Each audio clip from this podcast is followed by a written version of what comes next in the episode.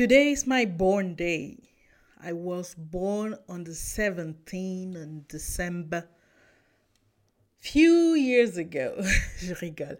Non, on fera pas cet épisode en anglais, on le fera bien en français. Je suis très très heureuse de célébrer mon anniversaire avec vous. Je suis particulièrement émue euh, de cette année d'anniversaire parce que c'est une année d'anniversaire qui marque presque un tournant dans ma vie. Le début de la fin d'un chapitre, si on peut dire. Oui, bon, on va me dire oui, les anniversaires, tout ça, c'est qu'un chiffre. Moi, en réalité, j'aime pas fêter les anniversaires. J'aime pas fêter les anniversaires parce que chaque année, à la date de mon anniversaire, j'ai le sentiment que je dois faire le bilan et je dois regarder tout ce que j'ai réussi à accomplir et surtout, difficilement, regarder tout ce que je n'ai pas réussi à accomplir. Ce qui fait que l'approche du mois de décembre, qui est aussi le mois, le dernier mois de l'année, vient avec un sacré coup de pression en fait dans ma vie. Donc euh, mes anniversaires généralement, et on va dire depuis euh, peut-être euh, ces dix dernières années, je ne les ai pas fêtés. Le dernier anniversaire que j'ai vraiment fêté de mémoire, c'était mes 25 ans. Et depuis que j'ai arrêté d'avoir 25 ans, je n'ai plus eu envie de fêter mes anniversaires parce que je ne trouvais pas qu'il y avait quoi que ce soit à fêter. Même mes 30 ans, je ne les ai pas fêtés.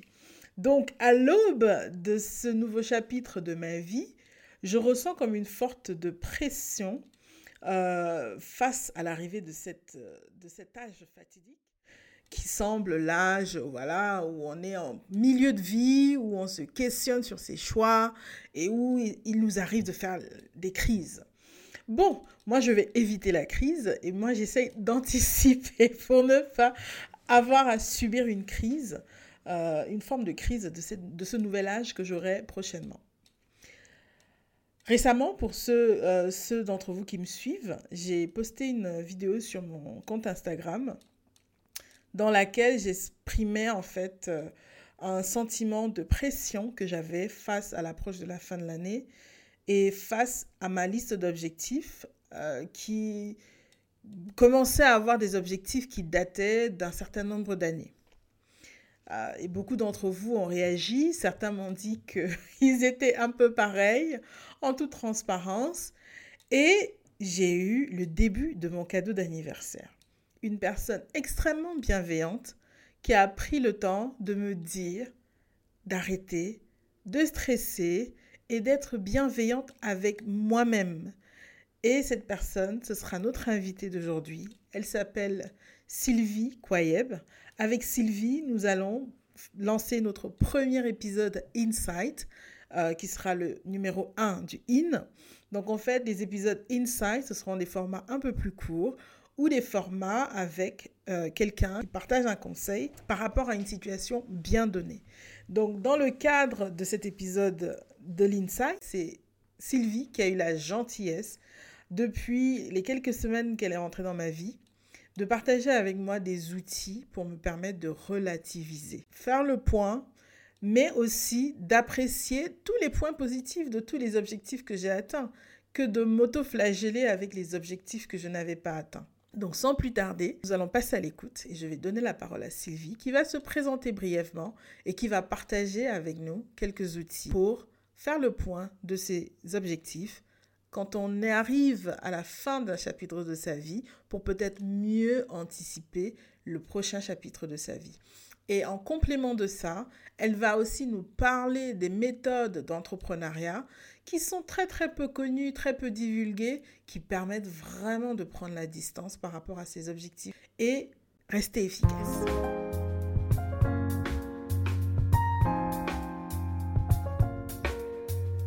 Bienvenue dans Act, ton nouveau rendez-vous avec la créativité. Je suis Nelly Wanji et ici je parle de création, d'entrepreneuriat et d'engagement avec des invités qui ont transformé leur singularité, leur talent et leur frustration en raison d'être et en mission de vie. Bonjour Sylvie. Bonjour Nelly. Bienvenue, merci beaucoup de, me faire l'honneur euh, de te rendre disponible aujourd'hui pour partager un peu avec euh, moi à nouveau. Depuis ces trois semaines, euh, un peu plus de trois semaines d'ailleurs, ça va faire bientôt un mois qu'on échange à un rythme plus ou moins soutenu. Et mmh merci beaucoup, merci beaucoup de te rendre disponible pour parler avec nous de comment justement redéfinir ses objectifs et ouvrir un nouveau chapitre dans sa vie.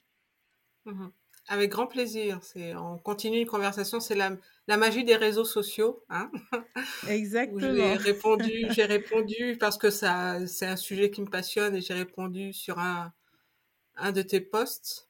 Et, euh, et la conversation continue. Et voilà. c'est génial, c'est génial. Donc, avant qu'on ne rentre vraiment dans le, le thème de, de, de, cet épisode, j'aimerais que tu te présentes un peu, que tu présentes un peu ton parcours à, à, nos auditeurs. Alors, euh, bah, j'ai pas envie que ça prenne trop de temps parce que j'ai fait beaucoup de choses et euh, j'ai euh, parce que je suis très curieuse et que le, voilà, les, la vie m'amène à, explorer pas mal de, domaines. Au départ, suis, j'ai une formation d'ingénieur aéronautique et donc, j'ai fait une carrière dans, une compagnie aérienne en démarrant en tant qu'ingénieur à faire des calculs de perfo pour les performances pour les, pilotes et euh, jusqu'à arriver au bout de 25 ans, j'ai fait plusieurs, euh, plusieurs postes. J'étais responsable assurance qualité, responsable sûreté, donc tout ce qui était mesures Fijipirate pour la compagnie. Et puis à, la fin, j'ai rejoint le comité de direction et je pilotais l'environnement, la qualité, euh, la logistique de crise en cas de crash aérien.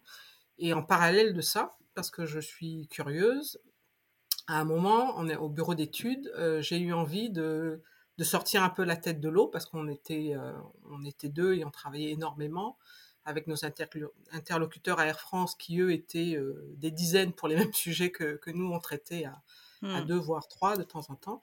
Et donc, j'ai commencé à tirer la pelote pour voir quels étaient les outils qui pouvaient me permettre de travailler plus efficacement. Et je suis tombée sur le mind mapping, qui est le, un outil de, d'organisation d'idées, d'exploration de créativité. Et euh, j'ai tellement aimé ça que j'ai continué à tirer la pelote. J'ai fait une certification d'enseignement du mind mapping. Et, euh, et, en continuant à tirer la pelote, j'ai euh, découvert tous les, euh, tout ce qui était intelligence collective. Donc j'ai rejoint j'ai pris un statut d'auto-entrepreneur en parallèle de, de, mon activité de salarié. Et c'est là un mmh peu que le, la, la graine de l'entrepreneuriat est arrivée aussi. Donc j'ai pris un statut auto-entrepreneur et j'animais des ateliers autour de la pédagogie positive pour la fabrique à bonheur. Et j'animais des ateliers pour retrouver le plaisir d'apprendre pour les parents et les enfants. Mmh et euh, j'ai continué à faire ma, ma formation sur, à côté parce que je j'apprenais tout le temps. Et j'ai fait une certification de coach parce que j'avais envie d'être meilleur manager aussi. Donc j'ai fait une certification de coach, j'ai fait une certification de, de coach visuel avec une, une Canadienne qui est assez extraordinaire. Et puis, donc tout ça, je, je le faisais, ça alimentait ma posture de, de, salarié. Donc ça me permettait de grandir en tant que, en tant que cadre mmh. dans l'entreprise. Et en même temps, ça me permettait d'avoir une activité qui était en dehors de l'entreprise, qui euh, mmh. de mon mon statut de salarié qui me permettait de, de, rester en fin de compte mobile dans ma tête et de, de nourrir mon besoin de, de découvrir, d'apprendre, etc. Mmh. Et euh, j'ai fait, euh, j'ai fait un diplôme universitaire en intelligence collective. Euh, ça a été vraiment un, un grand point d'orgue pour moi pour choisir de quitter l'entreprise et d'aller faire, d'aller mettre euh, au service de d'autres espaces, tout ce que j'apprenais depuis, euh, depuis des années. Et donc, j'ai fait ce diplôme universitaire à Cergy-Pontoise et j'avais fait aussi des formations de facilitatrice en intelligence collective en plus. Et euh, donc, je suis sortie de l'entreprise avec ces deux, euh, ces deux clés pour moi qui étaient à la fois le coaching et puis la facilitation en intelligence collective. Ouais. Et euh, j'ai souhaité quitter le statut d'auto-entrepreneur parce que j'avais envie de, de, vraiment explorer la gouvernance partagée que j'avais appris au travers de l'intelligence collective. Et pour moi, c'était important d'être dans un collectif pour, pour, pour, pour entreprendre. Et donc, j'ai rejoint ce qu'on appelle une coopérative d'activité d'emploi. Ce sont des, des statuts mmh particuliers mmh. de coopérative qui existent euh, en France notamment. Et où, en fin de compte, tu es, tu, c'est toi qui génères ton chiffre d'affaires. Tu es complètement autonome, sur ton chiffre d'affaires. C'est toi qui, euh, qui crée tes revenus mais tu es dans un collectif dans lequel tu, on peut répondre à des marchés ensemble, on a une équipe de salariés qui s'occupe de tout ce qui est comptabilité, de tout ce qui est communication, etc. Et, donc, j'ai rejoint ce, collectif qui s'appelle Chrysalide, qui est en, Bretagne. Et ça correspondait exactement à ce que je voulais faire. De l'entrepreneuriat, tout en étant dans un esprit de collaboration et en, en étant dans un collectif. Et en explorant une gouvernance que je différente de celle que j'avais connue dans une entreprise classique, pyramidale, avec, mmh. le, avec, euh, avec, tout ce que j'avais bien connu, avec un comité de direction et puis des, euh, des salariés. Mmh. Voilà, de manière très, euh, très succincte et très, très ramassée tout ce que, tout ce que j'ai fait. Mmh, j'en oublie parce que voilà, je, je, me suis retrouvée à. J'ai co-créé un diplôme universitaire en intelligence collective, enfin, un diplôme qui accompagnait la, les transitions à, l'université de mmh Brest. Euh, j'ai accompagné euh, dans le cadre de Women Act, qui est un programme qui accompagne des, des femmes porteuses de projets. Euh, ça, c'est quelque chose que, que j'aime beaucoup. C'est un, un, programme qui accompagne des femmes porteuses de projets à impact positif. Le, le programme existe en France et il existe aussi en Côte d'Ivoire. Il, y a d'autres, il y a d'autres pays dans lesquels elles se sont déployées. J'ai continué à accompagner des projets dans, l'économie sociale et solidaire. Euh, un projet, un, espace que j'aime beaucoup, c'est un accompagnement aussi de managers internationaux avec, euh, avec mes amis de Pelumbra. Donc, c'est. Euh, je, mmh Mais le, le, fil rouge serait de comment faire mieux ensemble. Voilà. Mmh. Oui, ça, ça c'est ça c'est très puissant ce que tu dis parce que c'est vrai qu'on a souvent le sentiment que on, les personnes qui sont attirées par l'entrepreneuriat le sont parce qu'ils ont envie peut-être de quitter la hiérarchisation de l'entreprise ou ils ont envie de quitter un cadre dans lequel ils ont peut-être le sentiment d'avoir de devoir rendre compte et, toi, finalement, ce qui t'a attiré vers l'entrepreneuriat, c'est cette envie, en fait, de mieux faire ensemble. Ce qu'on n'entend peut-être pas souvent assez, de dire que quand on entreprend, on peut justement créer des nouvelles façons de faire des choses et se greffer à d'autres qui le font pour mieux le faire, en fait. Et ça, je mmh. trouve que c'est quelque chose qu'on devrait peut-être plus partager avec euh, le, la communauté entrepreneuriale parce que c'est pas du tout ce qui est mis, euh, qui est mis en avant c'est pas cette vision d'intelligence collective ou d'avoir envie de faire des choses en groupe, ensemble, et mieux faire que de faire tout seul dans son coin euh, et célébrer un mmh. peu des succès de personnes que des succès de groupe. Quoi. Mmh. je trouve que c'est très puissant euh, d'avoir justement ton regard là-dessus et de voir finalement comment toi tu arrives à l'entrepreneuriat. C'est-à-dire, tu avais déjà une très belle carrière, mais tu as envie, tu as, tu as envie de contribuer à ce que le monde soit peut-être différent. Je ne sais pas si je fais un raccourci en disant ça. Mais c'est quelque chose qui est très présent, effectivement. Et je pense qu'il y, a, euh, y a un malentendu parfois quand on parle d'intelligence collective. On a l'impression que, tu, que l'on gomme les, les individus, alors qu'en fait, non, pas du tout. Mmh. C'est l'individu dans toute sa richesse qui va se mettre euh, mmh. au service de, de ce qu'on va créer ensemble. Et, euh, et parfois il y a cette, cette euh, inquiétude justement quand on dit oui, on va faire les choses ensemble, etc. Comme, comme si on allait devoir se fondre dans la masse et, ne plus exister, alors qu'en fin de compte, c'est pas du tout ça. Mm. C'est que tu apportes ta richesse et j'apporte ma richesse au service de ce projet-là. Et c'est justement quand tu es pleinement toi-même, donc euh, sûrement pas quand tu as oublié qui tu étais, c'est quand tu es pleinement toi-même que tu apportes vraiment quelque chose à ce, à ce collectif. Et là, et, ça demande une grande maturité en fait. Ça demande de bien se connaître. Hein, ça, c'est un sujet sur lequel on a déjà échangé toutes les deux. Ça, ça, demande de bien se connaître pour savoir ce que tu amènes sur la table finalement. Et, euh, mmh. et euh, mmh. qui tu es toi et qu'est-ce que tu amènes dans ce collectif? Et, euh, et où l'entrée dans ce collectif ne te demande pas d'effacer qui tu es, mais bien de, de savoir à quel endroit tu seras une richesse et à quel endroit ce mmh. sera plus compliqué pour toi de, de contribuer. Et, euh, et, je pense que c'est quelque chose qui est utile aussi quand on pense qu'on est dans une entreprise en solo. Je crois pas moi à la réussite de l'entreprise euh, tout seul. Je pense qu'on a toujours au moins un mmh. réseau, on a toujours oui. même quand tu entreprends, quand tu as l'impression d'entreprendre tout seul, mais sans tes clients, tu n'es rien. Donc, tes clients, c'est aussi une forme de partenariat. écosystème. C'est vraiment tout un écosystème. Il n'y a pas de... Mmh. Il n'y a pas l'entrepreneur star qui est tout seul et qui, mmh. et qui réussit vraiment. Et je, je pense qu'en cela, le, notre monde très connecté de, de, de réseaux sociaux, etc., est parfois très trompeur là-dessus. Euh, on n'est pas tout seul. Elon Musk, il n'est pas tout seul. Il a, euh, non, sans ses employés, il n'existe pas. il y a vraiment, il y a, je vois pas vraiment d'entrepreneur qui, euh, qui est détaché d'un écosystème. Mais comment tu expliques alors cette façon de starifier aujourd'hui des profils? Que ce soit, euh, que, tu as pris l'exemple par exemple d'Elon Musk, on va dire que quand, quand, on, quand on voit un profil comme le sien, on a l'impression qu'il n'y a personne d'autre, qu'il est super homme euh, et qu'il est mmh. supra génial. Euh, est-ce que mmh. tu trouves pas que ce soit justement un, un, problème sociétal de toujours un peu être dans cette posture de starifier des profils et de ne pas assez célébrer tous les autres qui soutiennent ces profils-là en fait.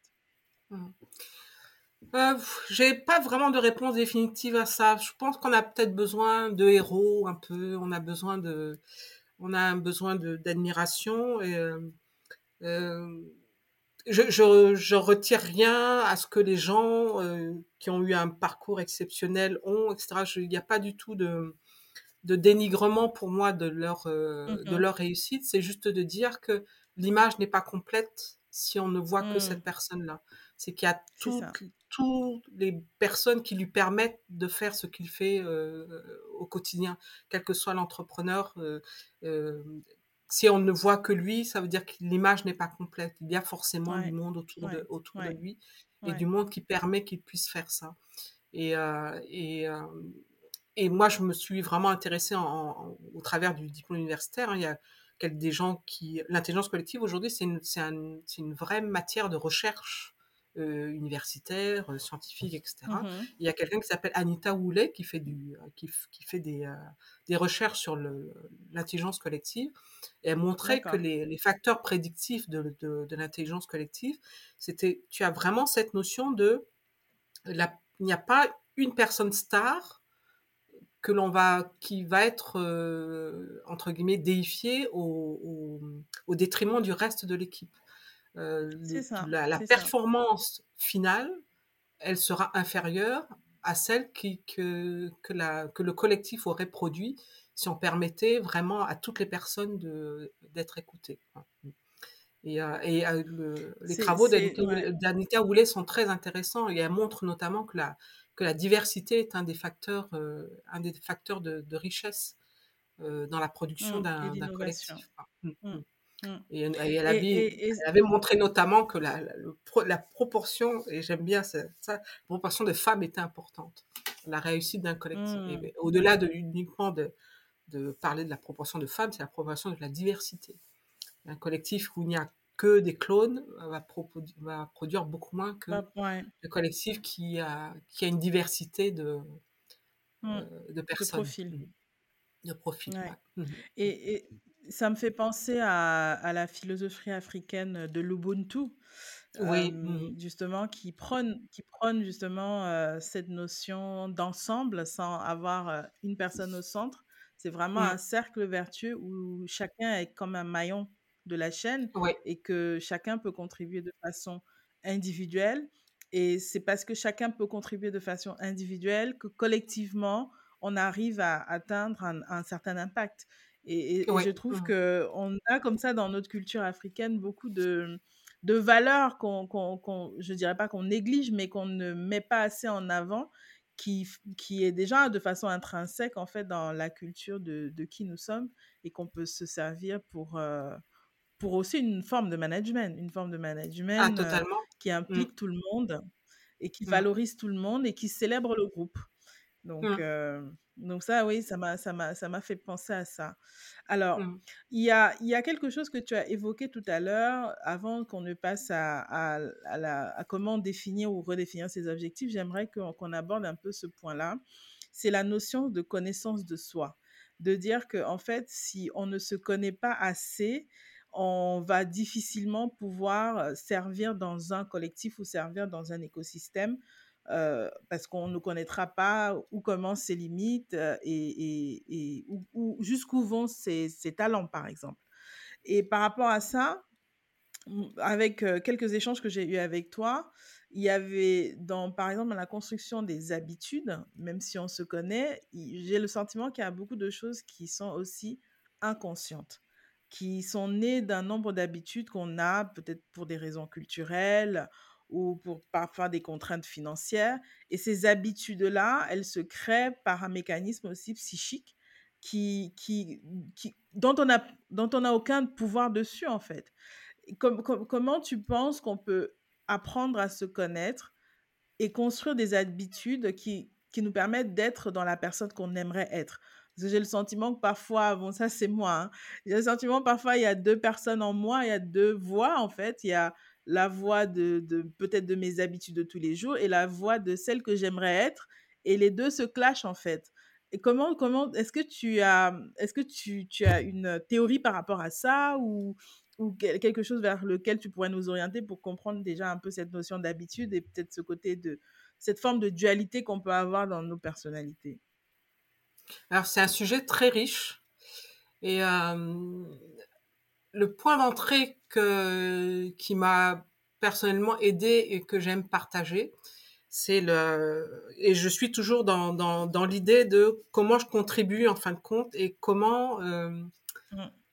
euh, les habitudes elles arrivent à, à la fin et le, le point d'entrée c'est qu'est-ce que je sais des, euh, des choses qui vont me faire passer dans un dans une dans une dans une posture où je vais pas contribuer au bon endroit.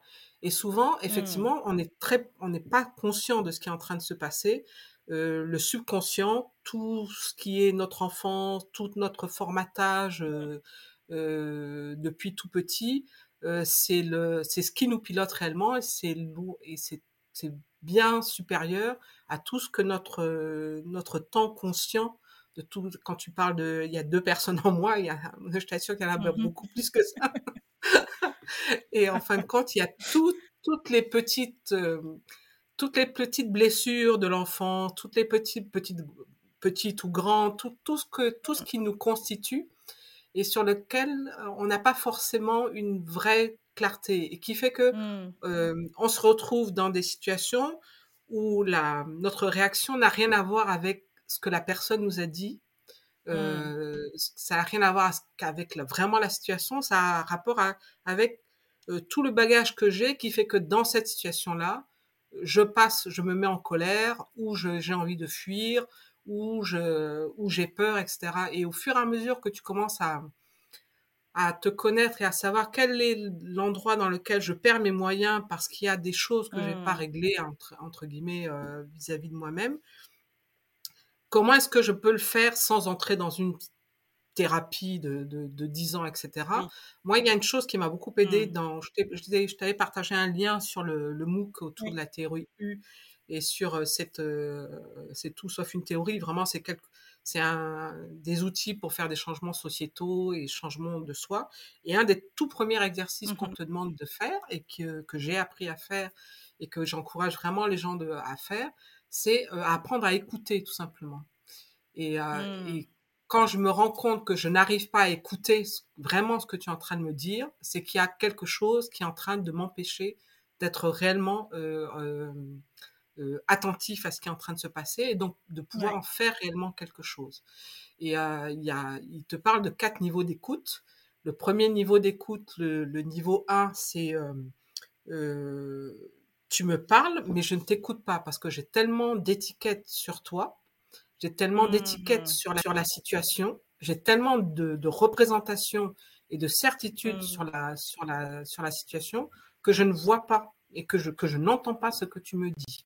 Mmh. Ouais. Et euh, ils, ils, illustraient ça d'une manière que j'avais que j'avais beaucoup aimé. Je te raconterai euh, après. C'est des, euh, des, des, des, industriels de l'automobile allemands qui étaient allés voir les premières les premières euh, industries automobiles japonaises quand le lead management commençait et qui étaient revenus en disant bah, on nous a pas montré les vraies usines.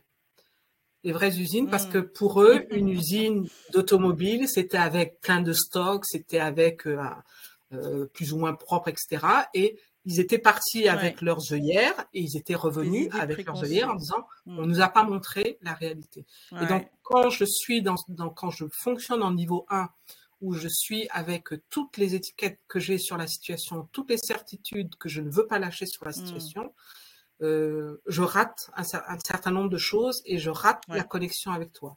Le deuxième niveau, euh, c'est l'écoute factuelle. Je, je j'ai enlevé un certain, rien ne s'est passé de différent chez toi, mais j'ai commencé à enlever un certain nombre d'étiquettes et je suis capable de voir de la nouveauté dans ce qui est en train de se mmh. passer. Et donc, j'ai augmenté ma capacité d'écoute. Je suis capable de voir, donc dans mon, dans mon, me repositionnant dans ma, dans ma posture d'entrepreneur, j'ai la capacité de voir en ayant enlevé tous mes préconçus sur la situation, je suis capable de voir de la nouveauté. Le troisième niveau, c'est l'écoute empathique. Je suis capable de me mettre à la place de mon client. Je suis capable de me mettre à la mmh, place mmh. de mon, de mon, de mon partenaire euh, euh, économique. Mmh. Je suis capable de me mettre de me mettre dans les chaussures de la personne qui va euh, regarder mon produit, etc. Donc j'arrive à un niveau d'écoute qui me permet d'avoir une qualité de relation qui va réellement faire la différence dans nos échanges. Et le quatrième, quatrième niveau d'écoute, qui est le Graal un peu, c'est l'écoute générative, où quand on va sortir d'une conversation générative, toi et moi, on va être transformés parce qu'il se sera passé mmh. un échange d'une qualité telle que on aura passé à, notre cap. Et, euh, et, au début, tu fais cet exercice en, euh, en notant tous les, tous les soirs à quel niveau tu penses d'écoute tu étais, euh, dans tes interactions avec les, différentes personnes. Et c'est en tant qu'entrepreneur, déjà en tant qu'humain, moi, je trouve que ça fait, ça fait vraiment une différence. Parce que ça va, je me suis rendu compte qu'avec mes enfants, j'étais en niveau 1, avec mon mari, j'étais en niveau 1. Enfin, tu vois, le, le, truc de tous les jours, quoi, où tu, tu as tellement de, de, préconçus. Et quand tu es entrepreneur, je trouve que c'est très, très important parce que quand tu vas dans une conversation avec des clients potentiels ou avec d'autres personnes, tu te rends compte que si tu arrives, toi, en ayant euh, fermé ta capacité d'écoute, en ayant simplement l'envie de leur vendre quelque chose, la qualité de ce qui va se passer est complètement différente. Et ça, ça fait partie, pour moi, des outils très concrets de la connaissance de soi. Mm. C'est que bah, tu te rends compte que mm. dans telle situation, euh, tu perds très souvent tes moyens de rester dans une réelle écoute. Donc, qu'est-ce qui fait que dans cette situation-là, euh, moi, je me, moi, je m'étais rendu compte quand on manquait de respect à des enfants, ça, c'était, tu étais sûr que je me, je me blindais et, et, donc je passais dans un mode où j'étais plus en communication. Donc, en fin de compte, la situation se bloquait. Donc, j'ai réussi à comprendre, ben voilà, j'ai besoin qui j'ai besoin d'être dans une situation où il y a du respect, j'ai besoin d'être dans une situation où on prend soin, etc. Donc, au fur et à mesure de, de, de, se connaître avec des choses aussi simples que ça, qui permettent de te faire, euh, de te faire avancer, de réaliser qu'en fin de compte, qu'il y a beaucoup de choses euh, dans tes réactions qui n'ont rien à voir avec l'autre personne, qui ont beaucoup à voir avec, euh, comment toi tu, tu, abordes de la vie. Quoi. Et les, autres outils qui m'ont beaucoup aidé, c'était la communication non violente aussi pour prendre la pleine responsabilité de ce qui arrive chez moi pour pouvoir mmh. après interagir avec les autres. D'autres pistes qui m'ont beaucoup aidé en tant qu'entrepreneur, c'est de regarder et d'être euh, et d'être en cela apaisé avec. Euh, on a tous des préférences. Donc quand je te disais il faut pas se, se taper dessus, c'est que quand je démarre l'entrepreneuriat, j'ai l'impression que je suis censée savoir tout faire, de la compta mmh. à la com, à la création, etc. Et c'est pas et, c'est pas vrai qu'on est euh, on n'a pas la même appétence et la même envie pour tous les aspects de, le, de la situation de, l'entrepreneuriat. Et c'est pour mmh. ça que je dis qu'on ne mmh. fait pas les choses tout seul. C'est qu'il y a, il y a à apprendre et à être conscient de qu'est-ce que je fais avec beaucoup de plaisir et avec beaucoup de facilité. Et, et, je, et, et ça, c'est quelque chose, c'est ça qui doit me, me, me guider. Ça ne veut pas dire que j'oublie si j'aime créer, dessiner, etc. Ça ne veut pas dire que dans mon, dans mon entreprise, je dois oublier la partie compta, organisation, etc. Et ça veut dire que je dois réaliser que ce n'est pas l'endroit dans lequel je suis le plus performant. Donc, mmh. comment est-ce que je peux m'organiser pour pallier ça ou comment est-ce que je peux mmh. trouver des alliances avec d'autres personnes qui adorent s'organiser, qui, adorent le côté, euh, mmh. le côté mmh. finance, et c'est dans ça que ça devient une, une, des alliances qui sont bénéfiques pour tout le monde. Tout à fait. Et quand je sais que je ne suis pas une organisatrice, ben, j'arrête de me taper dessus quand c'est difficile pour moi d'organiser. Je, je, je, suis consciente que je ne suis pas dans mon élément le plus, euh, le plus, euh, le plus performant, mais ça ne veut pas dire que je ne sais pas le faire. Je peux parfaitement savoir le faire, mais euh, je vais trouver des moyens pour retrouver du plaisir au quotidien dans ce que je sais le mieux faire. Oui. Ouais, ça demande un, état de conscience active, si je puis dire. C'est-à-dire que pour chaque situation, il faut, il faut réussir à peut-être s'aérer l'esprit avant de, ré, je sais pas, réagir, je sais même pas si je devrais dire réagir, mais il faut réussir à prendre la distance en fait avec chaque situation. Parce que finalement, si on a, si on ne, si on n'agit pas en conscience, bon, on réagit et puis du coup dans la réaction, il y a une grande part d'inconscient. C'est-à-dire il y a une grande part. Euh vraiment, tu as parfaitement raison. Et c'est comme du sport, ça, ça s'apprend aussi, mmh, ça se pratique. Euh, tu vois, le, quand, tu, quand tu travailles en, avec la communication non violente, il y a la, il y a la notion d'auto-empathie. Et c'est vraiment comme mmh un muscle. C'est-à-dire que au fur et à mesure que tu te connais et que tu as ces, ces, euh, cette connaissance-là, ça se passe en quelques secondes. Aujourd'hui, quand je vois, quand, la, quand il y a quelque chose qui vient comme, une, comme un déclencheur, mais c'est en quelques secondes que je me rends compte ah ouh là ça c'est lui le truc là tu sais. Et donc je, je sais je le vois je là je aujourd'hui je sais très bien. Le truc est arrivé il arrive et je fais mon petit mon petit truc d'auto-empathie en, en, quelques secondes et je suis capable de revenir dans la conversation ou de dire ouh là non euh, on arrête, je, je, vais boire un café, puis euh, je reviens te parler euh, quand je serai en mesure de revenir te parler sans te coller au mur. Oui, Et, mais ça vraiment, au début, quand on en parle, tu as l'impression que c'est un espèce de truc énorme, etc., que tu vas pas. Non, après, c'est vraiment comme pour moi, c'est comme faire du sport. au bout d'un moment, tu as, les muscles qui vont bien et euh, mm. je dis pas que tu y arrives tout le temps, pas du tout, mais tu sais au fur et à mesure, bah tiens, bah là j'ai perdu mes moyens parce qu'il y a eu telle et telle chose, mais euh, comment je vais faire la prochaine fois? Et en sachant que ce truc-là, il me, il me déstabilise, etc. C'est tout. Hein. Mm. Je pense que tu as totalement raison et c'est pour ça que j'aime souvent dire que l'entrepreneuriat, c'est la meilleure école de soi parce mmh. que dans la vie, par exemple, quand on est en entreprise, on peut se dire, ah, moi, je suis impulsif et point, ça va, je suis impulsif. Donc, faites attention, venez pas vers moi avec, m'agressez pas presque, quoi. Et on, reste dans mmh. ces retranchements. Alors que quand on est entrepreneur, on n'a pas d'autre choix qu'à apprendre à gérer son impulsivité parce que l'élément déclencheur, parfois, peut être le client, en fait. Oui. Donc, ce ne mmh sera même pas un collègue, ce sera un client. Donc, du coup, qu'est-ce qu'on fait? Est-ce qu'on explose de, à, face à ce client-là ou est-ce qu'on apprend justement à se connaître, à dire, OK, je connais mes éléments déclencheurs, je, crée des mécanismes que je vais mettre en place, comme par exemple l'auto-empathie, pour avoir 30 secondes, même 30 secondes, c'est beaucoup, même 5 secondes de, je me ressaisis, hein, d'abord, je me dis que, OK, je ne réagis pas, je, je tourne ma langue cette fois, et là, je pose quelque chose qui va dans le sens de mon objectif. Et ça, je, moi, je t'avoue, mmh. moi, personnellement, j'ai appris à devenir comme ça avec l'entrepreneuriat. Mmh. Parce mmh. que en entreprise, bon, je suis pas restée très longtemps dans le monde corporate, mais mon passage dans le monde corporate, ça a créé beaucoup d'inconfort. Et je n'ai commencé vraiment à travailler sur moi qu'à partir du moment où je suis devenue entrepreneur, parce que j'avais aucune excuse. Il y avait que moi en face de moi. Donc, s'il y avait un problème, mmh. c'était moi le problème. C'était pas l'autre le problème. Et, mmh. c'est en ça que je suis totalement à 1000% alignée avec toi. La base, le début, c'est se connaître. Parce que si on ne se connaît pas, bah, on va très vite, euh, on va se prendre beaucoup, beaucoup de murs, en fait. Même Mmh si, bon, en prenant des murs, c'est, c'est à, face à l'échec, on apprend On mieux, apprend aussi, hein. Mmh mmh. Mmh. Donc, Mais euh, surtout, donc je non, pense je que euh, quand on- ouais, ouais.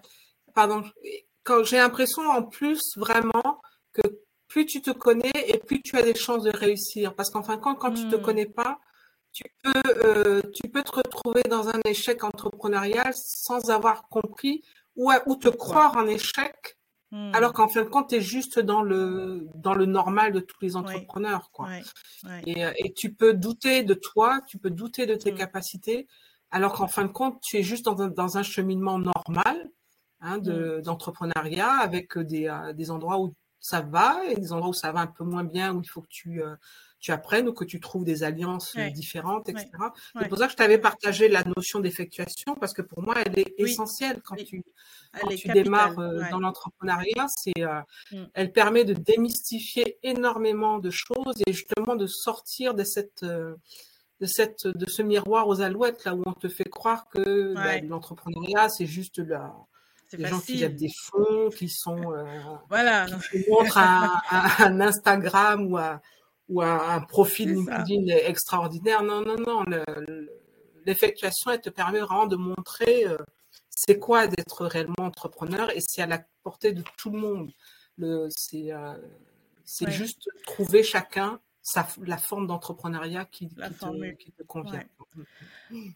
Ça, c'est c'est très vrai et, et je trouve que c'est dommage parce que l'entourage entrepreneurial, que ce soit même des institutions, quand tu regardes par exemple en France euh, des services institutionnels, que ce soit la Chambre de commerce, que ce soit BPI, que ce soit toutes ces institutions qui sont autour de l'entrepreneuriat, qu'il n'y ait pas ce discours de il n'y a pas de formule, je trouve que c'est malsain parce que des fois tu as l'impression, ou souvent même j'ai l'impression, qu'on va faire une liste de 10 choses en disant, voilà, si tu veux être entrepreneur, leçon numéro 1, tu fais ton étude de marché.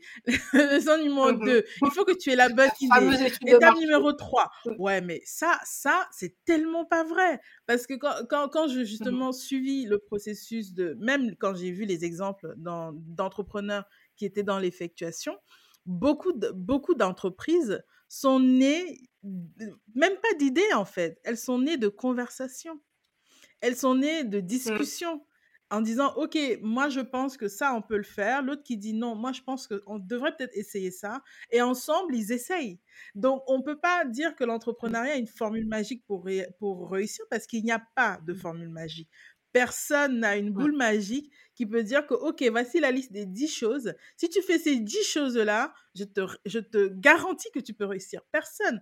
Et ça, c'est une erreur fondamentale que je trouve tous les entrepreneurs subissent parce que les institutions autour de nous ne, ra- ne, ne le disent pas, en fait. Il y a, il y a comme, c'est un peu comme euh, quand, quand on est une femme enceinte et qu'on attend l'accouchement et que personne ne nous dit que ça va faire très mal et que tout le monde dit, ouais, tu Mhm. vas voir, ce sera génial. Mais en fait, on ne nous dit tout simplement pas la vérité.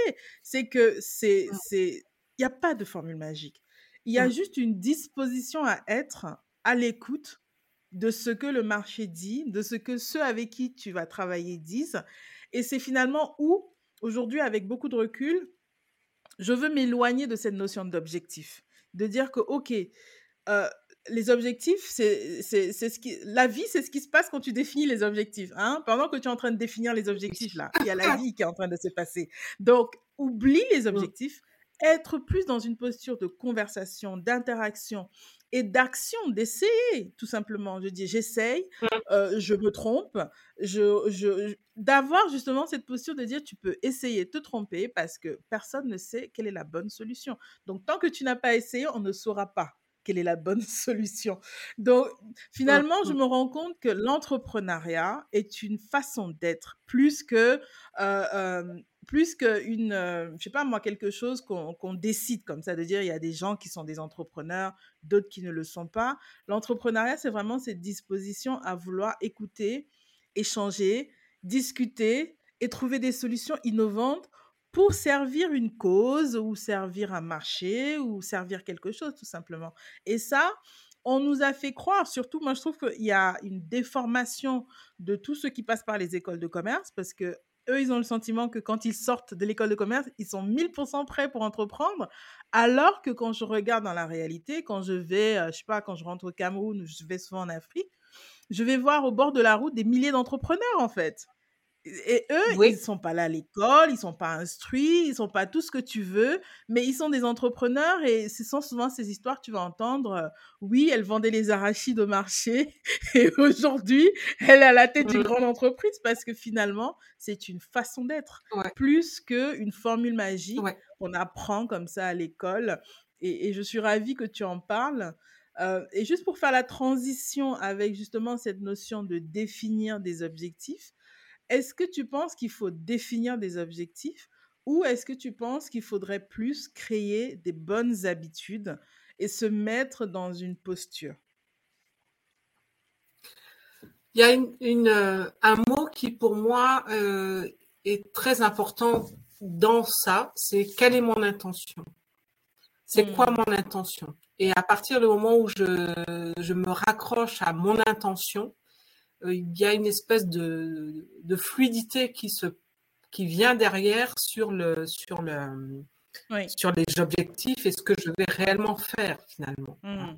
Mmh. Et euh, euh, les objectifs, il y a plein de, de, En plus, quand tu fais des certifications de coach, tu, tu retrouves tous ces tous ces euh, acronymes de, de, faire des objectifs SMART, euh, etc. tu as mmh, plein de petits outils après mmh. euh, qui vont être au service pour moi de ton intention. C'est quoi ton intention? Comment tu, comment tu chemines vers ce projet que, que tu as? Et, et la, la manière dont je, je vis, moi, les objectifs, c'est ça va être au service au service de quoi c'est en train de se. Mmh. C'est au, service de quoi? C'est quelle est l'intention derrière euh, ces, ces, euh, ces, éléments que je mets en mouvement?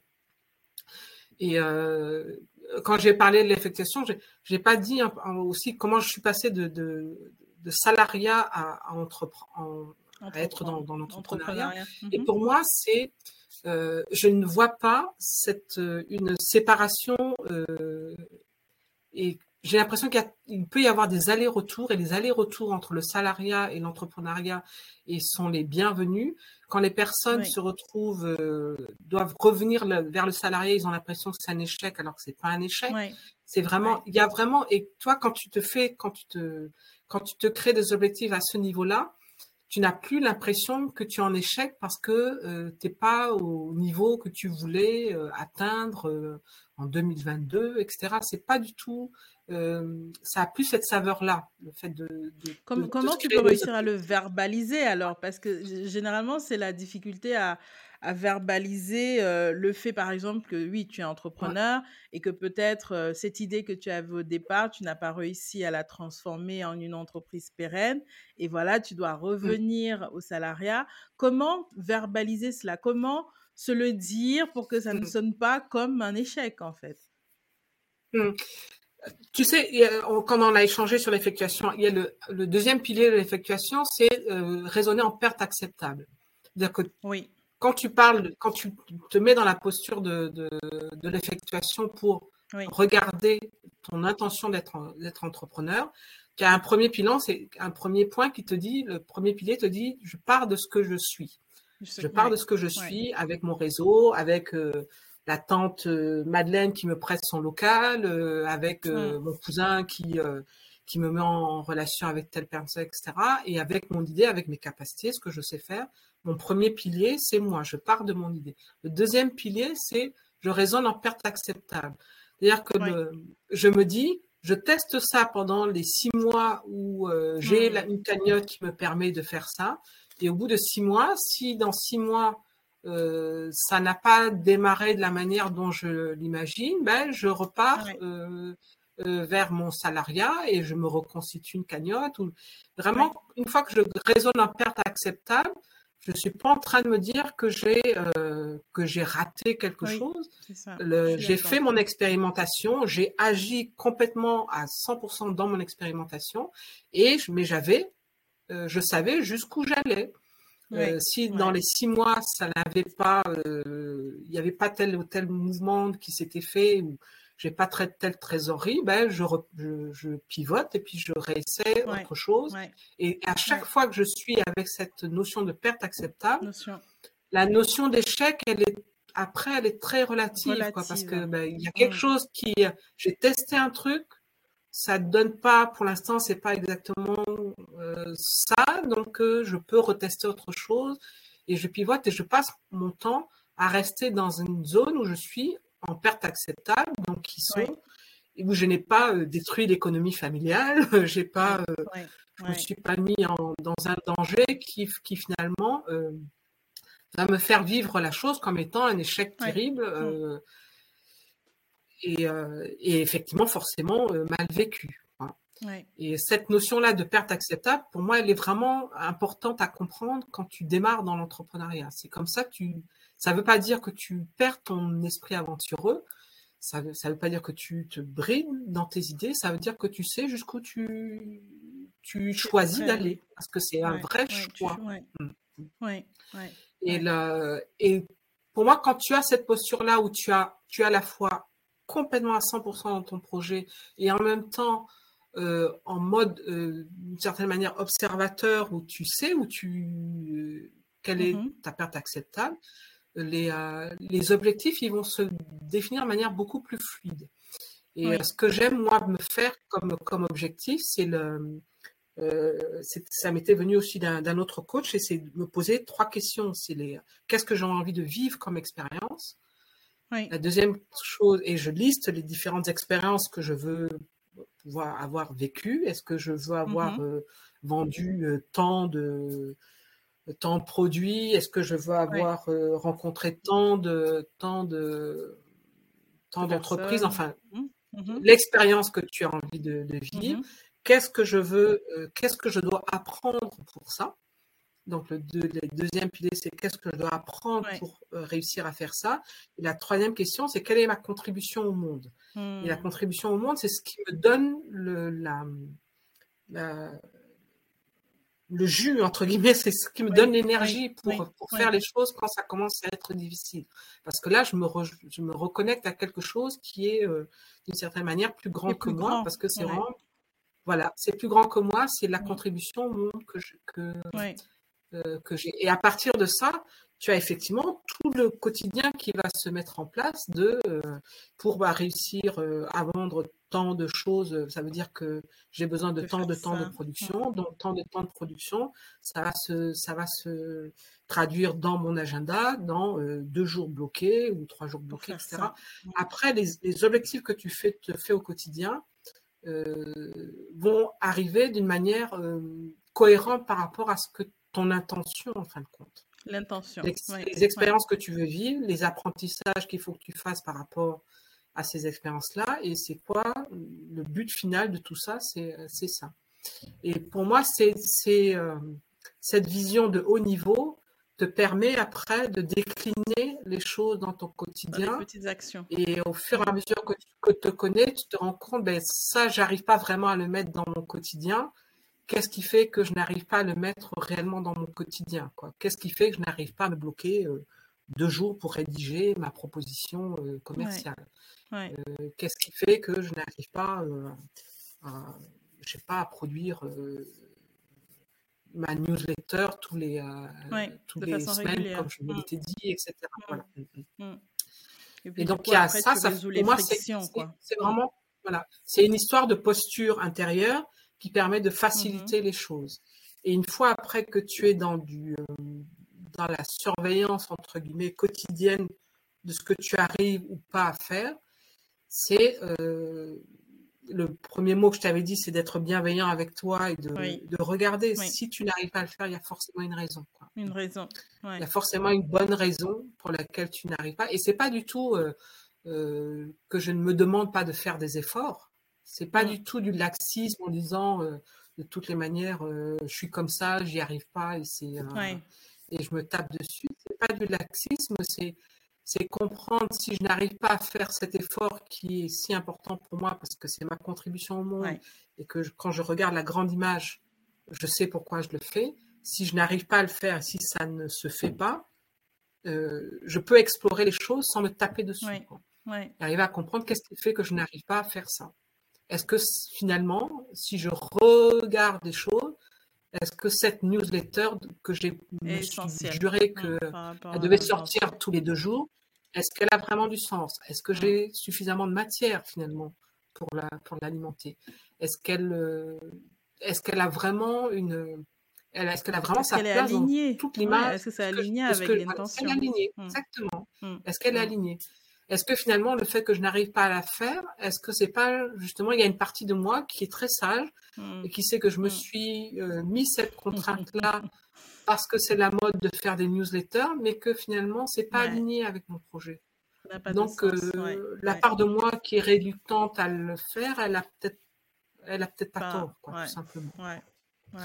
Et, et, dans ce cas-là, je cherche l'essence de ce que je voulais dans là-dedans dans cette newsletter, c'était quoi l'essence que je cherchais? C'était du lien avec les gens?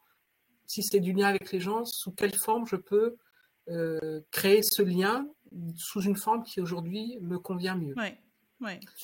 Et donc ça, ça, ce sont les pistes avec lesquelles je regarde moi les, objectifs.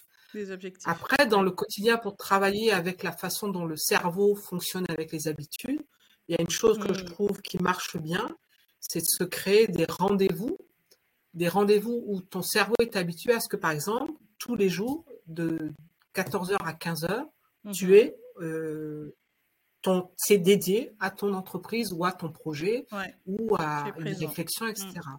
Et à partir du moment où tu as cette, cette espèce d'habitude clé qui, qui dit que tous les jours, de 14h à 15h, tu, es, tu te consacres à quelque chose pour ton entreprise, cette habitude, elle va se, elle va s'installer et après, tu vas la remplir avec les, objectifs et les choses dont tu as besoin.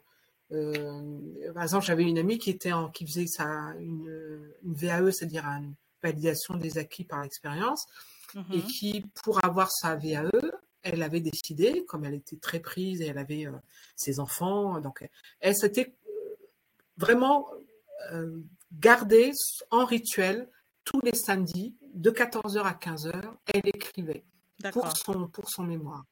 Et une fois que son mémoire a été terminé, qu'elle a eu sa, sa VAE, elle avait cette habitude-là de tous les, tous les samedis, de 14h à 15h, c'était dédié pour un, pour un projet. Et donc, elle a rajouté, elle a continué avec cette, euh, cette clé-là euh, pour elle, pour euh, créer autre chose. Et donc, au rythme où tu es, au rythme que tu veux, mm. ça peut être tous les jours de 7h à 8h ou tous les jours de. Ça dépend aussi de comment on fonctionne. Est-ce qu'on a des. Euh, est-ce qu'on a des engagements euh, au quotidien? Est-ce qu'on a des mm. enfants? Est-ce qu'on mm. mais se trouver son sa son espèce de de clé pour pour moi c'est une espèce d'objectif clé. C'est le truc clé qui te permet euh, de d'avoir des habitudes. Et ces habitudes-là, en fin de compte, une fois qu'elles sont mises en place, elles sont là. Et donc, tu peux les remplir avec les choses dont tu as besoin. Et c'est vrai que notre cerveau aime bien les habitudes. et donc, à partir du moment où tu as mis en place ces habitudes-là, c'est comme faire du sport. Une fois que tu as commencé à mettre ça euh, en place et que chaque fois que tu doutes un peu, tu, te recalibres avec euh, ton intention de contribution au monde qui te soutient au moment où c'est difficile. Euh, tu, peux vraiment faire de, euh, des, miracles à partir de ça. À partir de ça, quoi. Oui. Bah, merci, merci beaucoup. Hein, merci pour... Je ne sais pas si je suis claire pour ça. Ah non, non, non, totalement, totalement. Je, je, pense que tu as décrypté justement euh, un peu le, le, mythe de dire, voilà, pour définir des objectifs, il ne faut, pas juste les définir des objectifs. Il faut partir d'une intention. Et quand on, quand on a une intention qui est assez euh, importante et alignée par rapport à ce que à ce qu'on est aussi, ben, on a beaucoup plus de facilité à définir des habitudes quotidiennes qui vont nous permettre de nous rapprocher de la réussite de cet objectif-là, qui est finalement l'intention. Quoi. Ce n'est pas l'objectif en lui-même. C'est pas de dire, voilà, il faut que j'écrive 50 euh, newsletters. C'est pourquoi est-ce qu'il faut que j'écrive 50 newsletters? Et quand on a répondu à la question de pourquoi, bah, ça rend le processus de comment aller chercher son contenu, euh, quel ton adopter pour euh, réussir à toucher les gens si l'objectif c'était de toucher les gens. Et si la newsletter ne marche pas, bah, on peut trouver une autre façon de toucher les gens. Donc ce qui compte, ce n'est pas l'objectif, c'est l'intention. Et ça, je trouve que ça permet vraiment de, de redéfinir ce que c'est que la définition d'un objectif.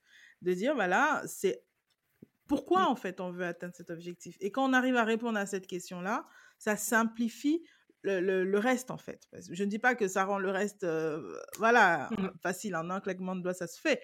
Mais ça le simplifie, ça le démystifie et ça permet d'avoir des réponses à des questions si on se pose, euh, si on se pose bien les bonnes, quoi. Donc, euh, merci beaucoup, mmh. merci beaucoup pour tous tes, tous tes insights. Avant de finir aujourd'hui, quels sont les conseils que tu donnerais pour commencer, pour bien commencer son année et aussi pour bien la terminer. Donc là, on est en décembre, beaucoup vont être en train de terminer cette année. Comment bien terminer cette année et mieux commencer celle de l'année prochaine? Vis-à-vis de nos objectifs ou pas?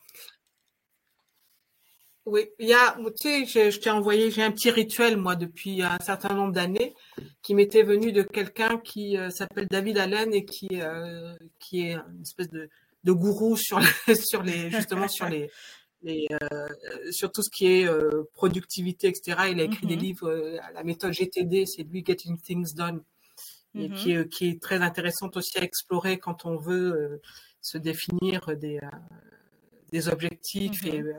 voir quels sont tes objectifs à court terme, à, long terme, etc. Et, il, a une, il avait un, petit rituel dans, dans un article qu'il avait publié il y, a, il y, a, de nombreuses années maintenant.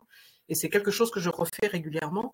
Et je me pose des questions sur les, les personnes que j'ai rencontrées, euh, les, mmh euh, les, euh, les, éléments qui ont qui m'ont le plus parlé dans l'année, les ce que j'ai appris, ce que j'ai envie de, les, les, éléments qui ont qui t'ont le plus marqué. qui ont marqué ma vie dans, dans la, mmh dans, la, dans cette année-là. Et, et, pour moi, c'est beaucoup dans les, dans les rencontres, dans les, dans ma contribution à, des projets. Donc, mmh euh, c'est vraiment cette clore ça et me poser la question qu'est-ce qui m'aurait manqué mmh. Qu'est-ce qui me manque et qu'est-ce que j'ai envie de, de, de, rajouter dans, dans l'année qui vient? Et, euh, et, toujours avec cette notion d'intention, c'est quoi l'intention de, la, de la suite quoi? C'est euh, avait qu'un seul mot qui devrait qualifier euh, l'année l'année qui vient, qu'est-ce que ce serait cette, cette ce mot-là?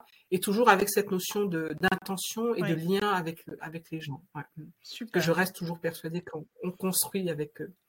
Bah, je pense que c'est le, c'est le début et la fin de tout. C'est-à-dire que on arrive seul sur, euh, sur Terre, mais pendant toute notre vie, on est avec les autres. Et tout ce qu'on doit apprendre à mmh. faire, c'est être avec les autres, en fait. Et quels que mmh. soient nos objectifs dans la vie, bah, je pense que si on n'inclut pas les autres, c'est compliqué de, d'avoir des intentions mmh qui s'alignent avec la nature humaine même finalement. Mmh. Donc, euh, merci infiniment. Est-ce que tu auras un mot de fin avant qu'on clôt euh, cette, euh, cet épisode? Merci à toi, vraiment. et, je suis ravie d'avoir eu cette conversation-là que j'ai envie de dire, peut-être s'il y a des, des, euh, des, femmes qui sont en train de, de nous écouter et de, et, de, et de douter de leur capacité à entreprendre, je leur dis non, vraiment, euh, allez-y. Et quand on parle de faire ensemble, ça ne veut pas du tout dire euh, oublier qui on est. Quoi. Mm. Ça veut dire vraiment permettre aux autres de bénéficier de leur de toute la manière dont ils peuvent rayonner dans leur dans leur mode d'entrepreneuriat et se faire confiance, vraiment, se faire confiance. Mm, mm. Super, merci beaucoup. Alors, un dernier point, si les gens ont envie de te suivre, de te contacter ou d'avoir accès à toi, comment ils font?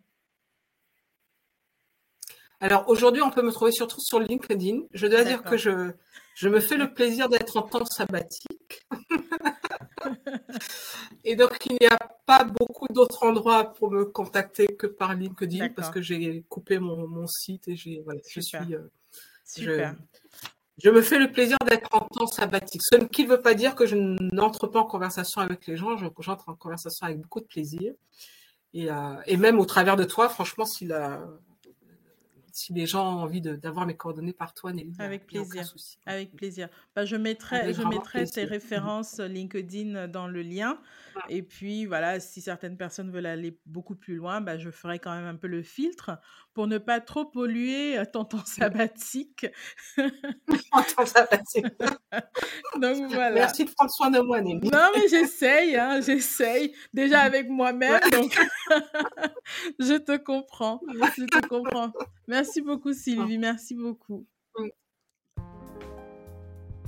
Si tu as aimé cet épisode, alors c'est à ton tour de passer à l'action et donner un coup de main.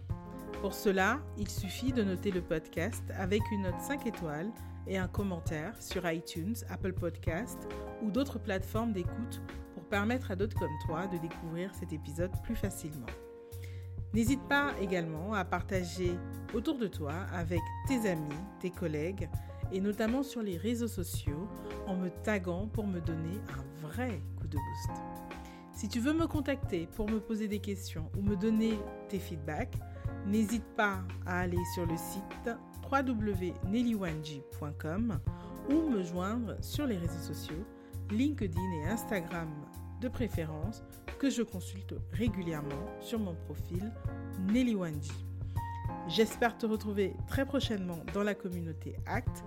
Tu trouveras tous les liens et références de cet épisode dans la barre de description. À très vite.